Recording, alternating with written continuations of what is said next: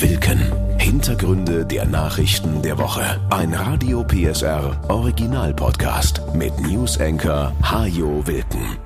Willkommen zur Ausgabe vom 24. Februar. Vor genau einem Jahr begann der Krieg in der Ukraine. Sind russische Soldaten in das Nachbarland einmarschiert. Ein Krieg nur ein paar Autostunden von uns entfernt. Und vieles, was damals unmittelbar vor oder auch unmittelbar nach dem Einmarsch der russischen Truppen gesagt oder geschrieben wurde, hat sich relativ schnell als komplette Fehleinschätzung herausgestellt. Die linke Sarah Wagenknecht zum Beispiel tingelte noch wenige Tage vor dem 24. Februar von Talkshow zu Talkshow und ließ uns wissen, dass Putin niemals einen Krieg anfangen wird. So sagte sie bei Anne Will. Russland, das ist ja relativ deutlich, haben faktisch kein Interesse daran, in die Ukraine einzumarschieren. Natürlich nicht. Und sie wiederholte es bei Bild TV. Putin und Russland hat überhaupt kein Interesse daran, jetzt dort einzumarschieren. Macht man nicht. Macht man aus guten Gründen nicht. Weil der Putin, so sagte sie damals, mit dem kann man ja reden. Wir können heilfroh sein, dass der Putin nicht so ist, wie er dargestellt wird, nämlich ein durchgeknallter russischer Nationalist, der sich daran berauscht, Grenzen zu verschieben. Ein paar Tage später allerdings musste die auch in ihrer eigenen Partei höchst umstrittene Politikerin zugeben, dass sie komplett daneben lag. In der Einschätzung Putins haben sich viele geirrt, ich auch. Seitdem argumentieren Wagenknecht und andere hartnäckig, dass Putin ja praktisch in diesen Krieg getrieben wurde, weil der Westen vor 20 Jahren seine ausgestreckte Hand nicht erwiderte, die NATO immer näher an die russische Grenze heranrückte und Putin die Sicherheit seines Landes deshalb zunehmend bedroht sah. Wagenknecht spricht damit zum einen der Ukraine das Recht ab, sich eigene Bündnispartner zu suchen. Zum anderen ignoriert sie, dass die NATO ein Verteidigungs- und kein Angriffsbündnis ist. Und schließlich führt sie noch ihre eigenen Talkshow-Aussagen über Putin ad absurdum. Denn obwohl sich die Ukraine im letzten Februar ja lange schon westlich orientiert hatte, war Wagenknecht bis zum 24. Februar der Ansicht, dass das für Putin überhaupt kein Grund wäre, da jetzt einzugreifen. Sie erinnern sich. Russland hat überhaupt kein Interesse daran, jetzt dort einzumarschieren. Ohnehin ist, aber die Amerikaner haben, als Argument ziemlich schwach. Wenn die einzigen Soldaten, die sich in diesem Krieg in einem Land aufhalten, in dem sie nichts zu suchen haben, russische Truppen sind. Es kämpfen keine US-Soldaten in der Ukraine, keine Ukrainer in Russland, sondern Russen in der Ukraine. Was Sarah Wagenknecht und auch rechtsextreme Populisten immer wieder so gern als Akt der putischen Selbstverteidigung darstellen wollen, führte tatsächlich dazu, dass die Bedrohung, die er angeblich durch die Osterweiterung der NATO verspürte, noch größer wurde. Denn unmittelbar nach seinem Überfall auf die Ukraine fassten Finnland und Schweden den Entschluss, ihre lange, lange Neutralität aufzugeben und ebenfalls Mitglieder im westlichen Militärbündnis werden zu wollen. Kleiner Einschub am Rande. In dieser Woche hat unter anderem die Süddeutsche Zeitung über ein geheimes Strategiepapier des Kremls berichtet. Demnach hat Russland vor, das Nachbarland Belarus Stück für Stück zu übernehmen. Strategen des Kremls sollen Belarus bis 2030 politisch, wirtschaftlich und militärisch unterwandern. Am Ende soll es einen gemeinsamen Unionsstaat unter russischer Führung geben. Westliche Geheimdienste und Experten halten das Papier für authentisch. Es ist Teil des Plans, ein neues großrussisches Reich zu schaffen, heißt es. Ein Reich bestehend aus Russland, Belarus und der Ukraine. Vor diesem Hintergrund wird deutlich, Putin geht es in der Ukraine nicht um eine angebliche Entnazifizierung, wie er immer wieder behauptet. Die ultrarechte Vereinigung Swoboda verliert seit Jahren an Bedeutung. Bei der letzten Parlamentswahl 2019 holte sie 2,4 Prozent der Stimmen. Da hätte Putin in vielen anderen Parlamenten deutlich mehr zu entnazifizieren. Es geht ihm auch nicht vorrangig darum, den Einfluss der NATO zu begrenzen. Es geht ihm einzig und allein darum, seinen eigenen, den russischen Einflussbereich wieder zu vergrößern.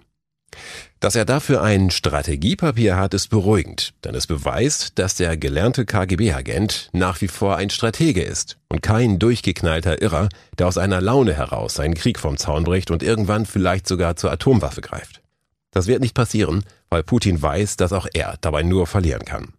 Damit drohen wird er trotzdem immer wieder, weil er eben auch weiß, dass sein Spiel mit der Angst bei uns so wunderschön funktioniert. In dieser Woche hat er es wieder einmal versucht, als er ankündigte, den letzten großen Atomabrüstungsvertrag mit den USA auszusetzen. Zurück zum Kriegsbeginn. In den ersten Tagen nach dem 24. Februar des letzten Jahres waren sich viele Beobachter einig, dass dieser Krieg mit einem schnellen Sieg Moskaus enden wird und dass russische Panzer schon relativ bald durch die Straßen der ukrainischen Hauptstadt Kiew rollen würden. Auch diese Beobachter haben sich geirrt. Tatsächlich standen nach wenigen Tagen die ersten russischen Truppenfahrzeuge und Panzer weit entfernt von Kiew kaputt am Straßenrand. Nicht etwa, weil die ukrainische Armee sie gestoppt hatte, sondern weil viele russische Soldaten mit einem Haufen Schrott aus Sowjetzeiten, der jahrelang nur notdürftig instand gehalten wurde, in diesen Krieg geschickt wurden. In einen Krieg, der nicht einmal Krieg genannt werden durfte.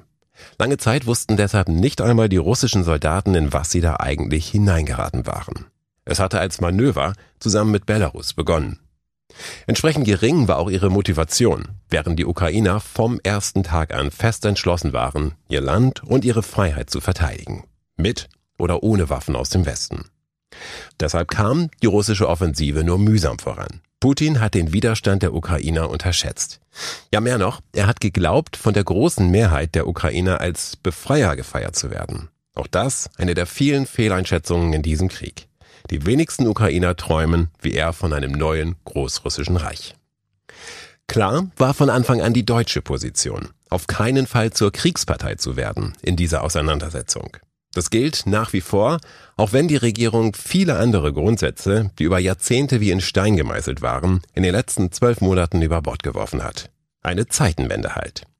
Anfangs hatte die frühere Verteidigungsministerin Christine Lambrecht noch den Eindruck vermittelt, der deutsche Beitrag zur Unterstützung der Ukraine wäre eher defensiver Art. Wir werden 5000 Helme an die Ukraine liefern. Wir stehen an eurer Seite. Inzwischen umfasst die Liste der deutschen Lieferungen ins Kriegsgebiet hunderte Fahrzeuge, Raketenwerfer, Drohnen, Munition, Radargeräte, das Luftverteidigungssystem Patriot, Krankenhausbetten und demnächst auch 14 Leopard 2 Kampfpanzer, mit denen die Ukrainer die russische Frühjahrsoffensive zurückschlagen wollen. 14 Panzer werden dafür nicht ausreichen. Deshalb hoffen die Ukrainer auf weitere Waffen, unter anderem auf Kampfjets und darauf, dass noch viele andere Länder Leopardpanzer liefern. In Aussicht gestellt hatten das bereits einige. Doch seit Deutschland 14 Panzer zugesagt hat, sind die Forderungen aus anderen Ländern deutlich leiser geworden. Einige von denen, die Kanzler Scholz vor ein paar Wochen noch als Bremser bezeichnet hatten, folgen dem deutschen Beispiel jetzt nur zögerlich. Dabei sind Alleingänge genau das, was Scholz immer vermeiden wollte. Im ersten Kriegsjahr gab es auch einige diplomatische Erfolge. So wurde unter Vermittlung der Türkei erreicht, dass die ukrainischen Getreideexporte wieder aufgenommen werden konnten. Israels früherer Ministerpräsident Bennett berichtete kürzlich von Gesprächen im letzten Frühjahr, die den Krieg hätten beenden können. Sie scheiterten allerdings. Unter anderem daran, dass in Butscha Massengräber entdeckt worden waren. Russische Truppen hatten dort Gräueltaten an der Zivilbevölkerung verübt. Auch danach wurden immer wieder diplomatische Initiativen angemahnt, um den Krieg zu beenden oder zumindest einen Waffenstillstand zu erreichen. Prominente und Intellektuelle schrieben offene Briefe. Sachsens Ministerpräsident Kretschmer forderte ein ums andere Mal, den Krieg einzufrieren. Die AfD versucht neuerdings, sich als Friedenspartei darzustellen. Und zuletzt veröffentlichten Alice Schwarzer und Sarah Wagenknecht ihr sogenanntes Manifest für Frieden. Wir sind beide der Meinung, dass endlich Schluss sein muss mit dem Sterben und des Zerstörung in der Ukraine und dass man das nur erreicht, wenn man verhandelt und nicht noch mehr Waffen liefert. Deswegen haben wir gemeinsam ein Manifest für Frieden geschrieben und wir rufen auf zu einer großen Friedenskundgebung am 25. Februar in Berlin am Brandenburger Tor um 14 Uhr. Grundsätzlich ist es gut, dass auch diejenigen eine Stimme bekommen, die Waffenlieferungen kritisch sehen oder ablehnen. Und natürlich haben alle Recht, die Verhandlungen fordern statt Gefechte. Es ist überhaupt nicht naiv, an Dialog und Frieden zu glauben. Alles ist besser als Krieg. Aber es ist nun einmal Krieg. Und deshalb haben auch alle Recht, die darauf hinweisen, dass es den Ukrainern möglich sein muss, sich gegen den russischen Angriff zu wehren und dass es kein Verbrechen ist, ihnen dabei zu helfen, sondern ein Akt der Solidarität. Das ist Völkerrecht und es ist anständig, einem Schwächeren in der Not zu helfen. Die Waffenlieferungen des Westens haben bislang nicht Verhandlungen verhindert, sondern die Kapitulation der Ukrainer und die Besetzung ihres ganzen Landes. Deshalb ist der entscheidende Punkt, der dem Manifest für Frieden und bislang auch allen anderen ähnlichen Aufrufen fehlt, ist der Hinweis darauf, worüber man eigentlich verhandeln will. Wer einfach nur den Stopp der westlichen Waffenlieferungen fordert, der macht es sich viel zu einfach. Denn dann wird der Krieg damit enden, dass auch die Ukraine endet. Diesen souveränen Staat wird es dann nicht mehr geben. Wer Verhandlungen fordert, muss also auch ehrlich sagen, was er Putin anbieten will, damit der seine Truppen abzieht und das Blutvergießen beendet. Welche fairen Optionen gibt es? Fair für beide Seiten, damit es ein Frieden wird, der von Dauer ist. Will und darf man über Teile der Ukraine verhandeln? Die Krim? Den Donbass? Entmilitarisierte Zonen? Den Austritt aller osteuropäischen Staaten aus der NATO? Oder soll man Putin lieber doch gleich das ganze Land überlassen, damit nur schnell wieder billiges Gas aus Russland Richtung Deutschland fließt? Viele Fragen, bislang keine Antworten. Vielleicht ist die Ukraine als Verhandlungsmasse ja auch viel zu wenig. Der tschetschenische Machthaber Kadyrov, ein enger Vertrauter des Kreml-Chefs mit dem Spitznamen Putins Bluthund, hat gerade erst erklärt, dass es ein Fehler war, sowjetische Truppen vom Gebiet der ehemaligen DDR abzuziehen und dass man Ostdeutschland besetzen sollte.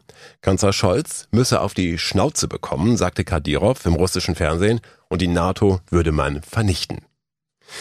Immerhin hat der Tschetschene damit klar Position bezogen.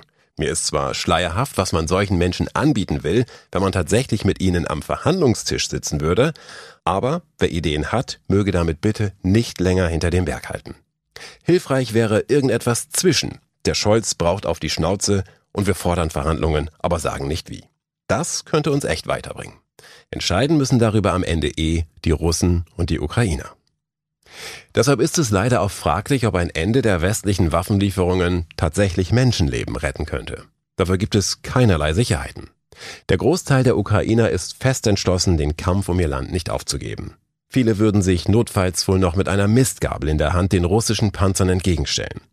Und selbst sich kampflos in sein Schicksal zu ergeben, ist keine Überlebensgarantie. Das haben die Massaker bewiesen, die russische Soldaten an Zivilisten in Bucha und anderen Städten verübt haben.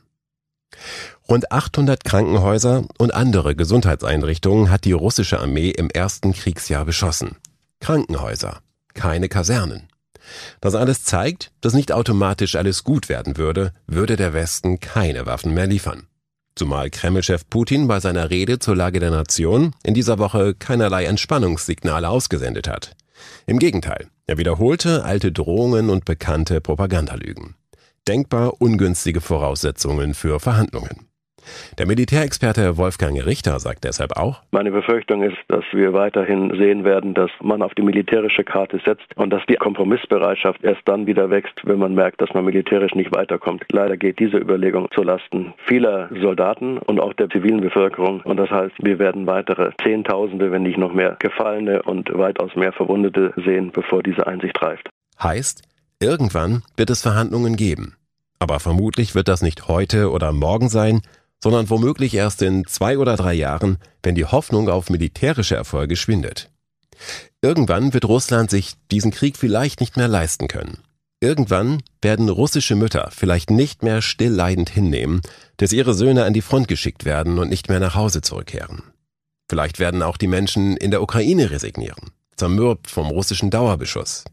Womöglich lässt irgendwann die Unterstützung des Westens nach. Es ändern sich täglich Dinge in diesem Krieg. Und irgendwann wird man an einen Punkt kommen, an dem sich die Tür für Verhandlungen wieder öffnet. Doch leider ist dieser Punkt wohl noch nicht erreicht. Und leider wird dieser Krieg auch nicht dadurch enden, dass Menschen an diesem Wochenende in Berlin für Frieden auf die Straße gehen. Und so ehrlich wie die Absichten wohl auch sein werden bei vielen, die sich dieser Demo anschließen, es ist die falsche Stadt. 1600 Kilometer weiter östlich, auf dem Roten Platz in Moskau, würde die Friedensbotschaft direkt bei dem Mann ankommen, der als einziger auf der Welt in der Lage ist, diesen Krieg heute noch zu beenden. Und das ist Wladimir Putin. Überall in Sachsen ist in dieser Woche an den Jahrestag des Kriegsbeginns erinnert worden. Überall in Sachsen leben inzwischen auch Menschen, die vor den russischen Bomben und Raketen flüchten mussten. Leipzig hat eine ganze Gedenkwoche auf die Beine gestellt. Aus einem wichtigen Grund, so Oberbürgermeister Burkhard Jung. Ich habe manchmal den Eindruck, dass wir uns schon fast an diesen Krieg gewöhnt haben. Jeden Tag die Bilder, jeden Tag die schrecklichen Einzelschicksale, die man erlebt. Und es gehört schon zu unserem Alltag dazu. Und ich finde, das kann nicht sein. Wir müssen immer wieder wachsam darauf hinweisen, dass es ein unerträglicher, brutaler Krieg ist, der geächtet werden muss und zu Ende gebracht werden muss. Zehntausend Menschen haben allein in Leipzig Zuflucht gefunden.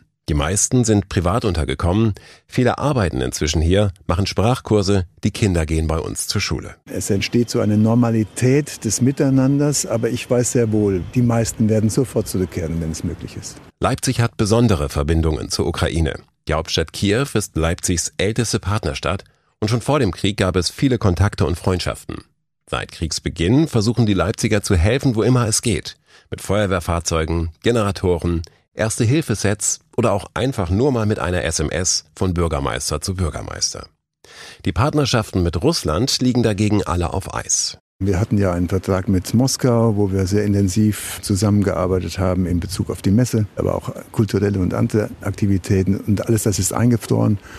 Ich hoffe, ja, bete fast auf den Tag hin, dass wir auch ein Russland erleben nach den Putin-Zeiten, was wieder auf uns zugehen kann. Denn es kann perspektivisch natürlich nicht sein, dass wir alle Kontakte mit Russland einfrieren. Ein Jahr Krieg in der Ukraine.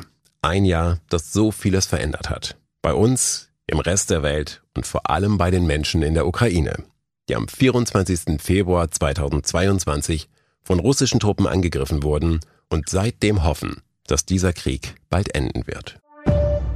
Themenwechsel. Wenn in Nordsachsen in diesen Tagen auffällig viele Menschen mit gesenktem Kopf durch die Straßen gehen, dann nicht, weil sie traurig sind oder eine Genickstarre haben, sondern sie suchen etwas.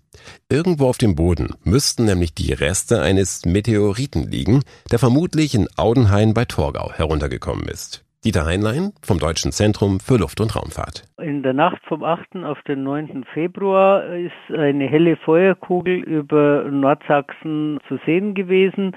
Und aufgrund der Auswertungen ist herausgekommen, dass offensichtlich ein paar kleine Stückchen von Himmelsgestein niedergegangen sein müssten. Die zu finden ist gar nicht so einfach, denn sie dürften nicht größer sein als eine Walnuss, vermutlich kleiner, so wie eine Erbse. Und sie funkeln auch nicht auffällig, sondern sind schwarz. Meteorite, die aus dem Weltraum mit hoher Geschwindigkeit auf die Erde herunterstürzen, haben eine schwarze Schmelzkruste. Die verbrennen äußerlich, sehen aus wie ein Stückchen Kohle und im Inneren sind sie aber noch völlig ursprünglich, wie sie vor viereinhalb Milliarden Jahren entstanden sind und das macht diese Himmelssteine so besonders interessant. Der Korridor, in dem Dieter Heinlein die Steine vermutet, ist ungefähr 1000 Meter lang und 500 Meter breit. Das ist ein bisschen wie die Suche nach der Stecknadel im Heuhaufen.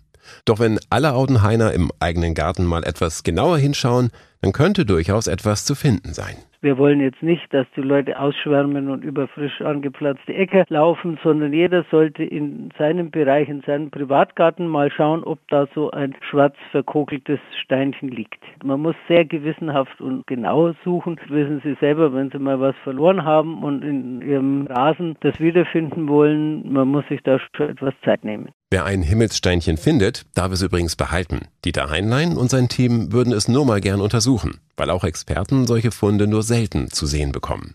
In Deutschland ist es bisher dreimal in den letzten 20 Jahren gelungen, solche Meteoritenfälle zu lokalisieren. Das war im Jahr 2002 beim Schloss Neuschwanstein und dann nochmal 2016 und 2018, einmal in Niederbayern und einmal in Baden-Württemberg. Insgesamt gibt es sehr wenig Meteorite in Deutschland. Gerade mal gut 50 Meteorite sind über die Jahrhunderte bekannt geworden, dass sie hier über Deutschland niedergegangen sind. Wer Bruchstücke des Meteoriten findet, sollte zunächst ein Foto machen und den Stein dann erst aufheben und mitnehmen.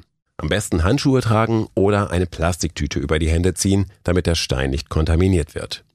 Die Steine aus dem All haben übrigens eine besonders hohe Dichte und sind deshalb schwerer als gleich große Steine von der Erde. Man erkennt sie neben der schwarzen Farbe also auch am Gewicht. Die Lausitz ist auf dem Weg in die Zukunft. Auch in den nächsten Jahrzehnten soll hier Energie produziert werden. Aber nicht mehr aus Braunkohle, sondern aus grünem Wasserstoff. In dieser Woche war Bundeswirtschaftsminister Robert Habeck im Industriepark Schwarze Pumpe. Er brachte zwei Förderbescheide über fast 30 Millionen Euro mit, um dort ein Wasserstoffspeicherkraftwerk bauen zu können. Das ist nur ein Anfang, sagte Habeck. Gleichzeitig machen Wasserstoffkraftwerke ohne eine Wasserstoffanbindung auch wenig Sinn. Das heißt, hier muss auch eine Leitung hingelegt werden. Die Investitionsbedingungen für das deutsche Wasserstoffnetz zu schaffen, ist ebenfalls prioritäre Aufgabe noch in diesem ersten halben Jahr, sodass wir viel erneuerbare, sichere, günstige und klimaneutrale Energie aus dieser Region in Zukunft für Deutschland bekommen werden. Der Wirtschaftsminister weiß, viele Menschen in der Region sind skeptisch. Der Kohleausstieg bis 2038 ist beschlossene Sache. Wenn möglich, sollen die Braunkohlekraftwerke der LEAG aber schon früher vom Netz gehen, bis 2030. Viele haben nun Angst, dass bis dahin nicht genügend neue Jobs entstehen werden. Darüber will Habeck bei weiteren Besuchen in der Region sprechen. Diesmal ging es ihm nicht um den Ausstieg aus der Kohle, sondern um den Einstieg in etwas Neues. Und er unterstrich, welche Pläne die LEAG selbst hat, um die Energiewende voranzubringen. Die LEAG wandelt sich in einem atemberaubenden Tempo. Die Pläne, die wir gehört haben, Ausbau von Solar und Wind, das ist schon beachtlich. Das Bild vom Braunkohlekonzern LEAG jetzt schon ganz, ganz deutlich grün einfärben. Die LEAG plant auf früheren Tagebauflächen nicht weniger als den Bau des größten deutschen Zentrums für erneuerbare Energien. Dort soll genug Ökostrom aus Wind und Sonne erzeugt werden, um vier Millionen Haushalte sicher versorgen zu können. Es erzählt die Geschichte in der Lausitz noch einmal weiter, eine Region, die stark immer im Wandel sich befunden hat, wo Neues aufgebaut wurde und anderes wieder verging. Denn die Flächenverfügbarkeit hier, das große Know-how, laden eben auch ein zu mehr, sodass Wohlstand, Beschäftigung, vielleicht auch Produktionskapazitäten für bestimmte Techniken hier in der Region geschaffen werden können. Habeck versprach, das alles transparent und im Dialog zu machen. Dazu gehört für ihn auch die Diskussion über einen vorgezogenen Kohleausstieg. Ob das möglich sein wird, ließ der Minister offen. Dass die LEAG aber bis 2030 schon große Mengen Strom auf andere Weise erzeugen will, nannte er ein ermutigendes Zeichen und eine Chance für Wachstum und Beschäftigung. Und jetzt geht es noch um einen Sport, den es in dieser Form bislang nur in Japan gibt. Er heißt Spogomi und ist der vielleicht sinnvollste Sport der Welt. Erinnern Sie sich noch an die letzte Fußball-WM und das Spiel der deutschen Mannschaft gegen Japan? Möglicherweise haben sie es schon verdrängt. Das Spiel ging nämlich 2 zu 1 für Japan aus. Das Schönste daran waren dann auch die Szenen nach dem Schlusspfiff. Da haben sich die japanischen Fans Müllsäcke geschnappt und den Müll auf ihrer Tribüne eingesammelt. Das ist Spogumi. Müll einsammeln als sportliche Herausforderung. Der Name setzt sich zusammen aus den japanischen Wörtern für Sport und Müll. 2008 wurden in Japan die ersten Wettbewerbe ins Leben gerufen und im kommenden November richtet Tokio nun die erste Spogomi-Weltmeisterschaft aus. Die Teams bestehen aus jeweils drei Personen, die versuchen, so viel Müll wie möglich zu sammeln und die Welt damit ein bisschen schöner zu machen. Und wenn schon nicht die Welt, dann doch zumindest eine Straße, einen Strandabschnitt oder ein Waldstück.